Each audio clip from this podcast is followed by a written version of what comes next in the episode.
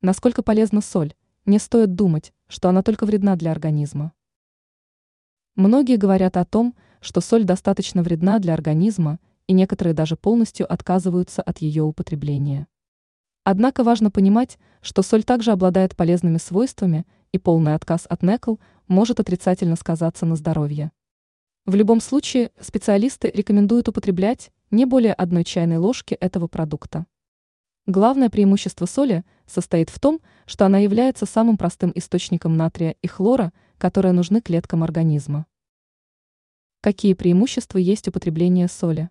Вот несколько моментов. Электролитный баланс.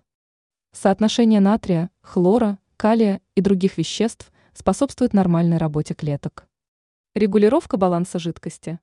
Соль помогает контролировать объем жидкости в организме. Передача нервных импульсов. Для передачи необходим натрий.